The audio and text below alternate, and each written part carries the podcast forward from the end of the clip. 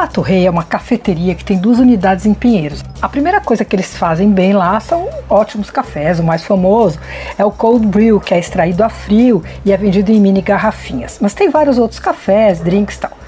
Mas só que além dos cafés, vale a pena prestar atenção à cozinha. Eu provei algumas coisas e eu gostei bastante. Primeiro, um curry de pato super delicado, picante na medida e é feito com magre, o peito de pato, né, cortado em fatias bem fininhas. É bem bom, mas só tem às sextas-feiras. A minha outra sugestão só tem no fim de semana e eu tô quase pensando em lançar uma campanha para ver se eles colocam no cardápio todos os dias, porque eu amei. Mas a chefe da casa me disse que tem medo, porque o ingrediente é muito perecível. Bom, é um sanduíche de camarão. Na verdade, acho que é um dos melhores sanduíches de camarão da cidade, viu? O nome é Ebi Sando com Bacon.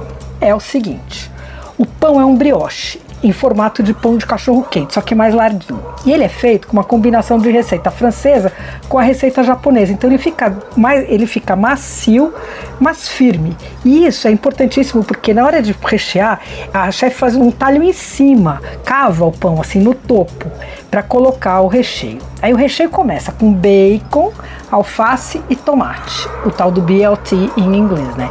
Aí vai uma maionese super delicada com pedacinhos de camarão, erva doce, cebola, páprica, limão e aquela maionese japa chamada Kill Pie.